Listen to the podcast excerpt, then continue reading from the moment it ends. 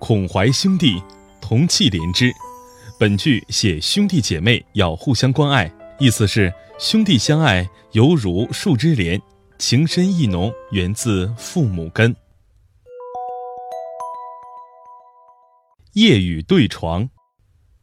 这是公元一零七六年中秋节的夜晚，皎洁的圆月高挂苍穹，被贬密州的苏轼在月下漫步。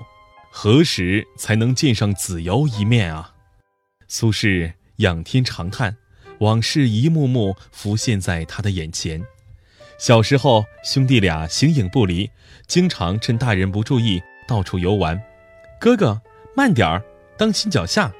每次爬山过河，苏轼总是兴冲冲地乱奔一气。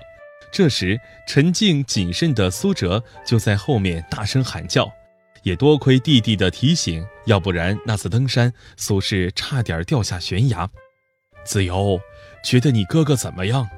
有一次，当着苏轼的面，父亲苏洵问苏辙：“在生活上他是我的哥哥，在学习上他是我的老师。”父亲听了哈哈大笑，苏轼却觉得有点不好意思，惭愧呀，我经常惹祸，还是弟弟像兄长啊。给苏轼印象最深的是一零五七年，父亲带着兄弟俩到京城参加科举考试。那天因为赶路疲惫，父子三人在客店休息，兄弟俩对床而卧。半夜里，外面哗哗哗地下起了大雨。宁知风雨夜，父子对床眠。苏轼难以入眠，忽然想起唐代诗人韦应物的名句，便吟咏起来，妙。简直写的就是此情此景啊！苏辙忍不住击节叫好，二人顿时睡意全无，相约一旦考中进士，做了官后，早点告老还乡，一起过隐居生活。那次考试，我们苏氏兄弟一举中榜，名震京师，连大文豪欧阳修先生都赞叹不已。可是现在，唉。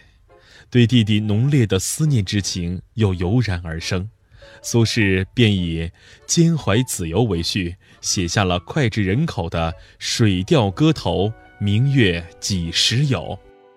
后来兄弟俩各自踏上仕途，天各一方，难得见上一面。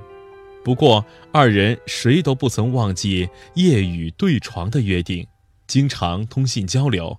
苏轼以子由为题目的诗词达百篇之多，还特地嘱咐家人，他死后墓志铭由弟弟来做。而苏辙呢，则无时无刻不挂念兄长。当苏轼因乌台诗案被牵连入狱，写下“与君世世为兄弟，又结来生未了因”的绝命诗后，苏辙奔走呼号，甚至不惜免掉自己的官职为兄赎罪。《诗经》里说：“凡今之人，莫如兄弟。”苏轼、苏辙的手足之情令后人为之动容。毕竟血浓于水。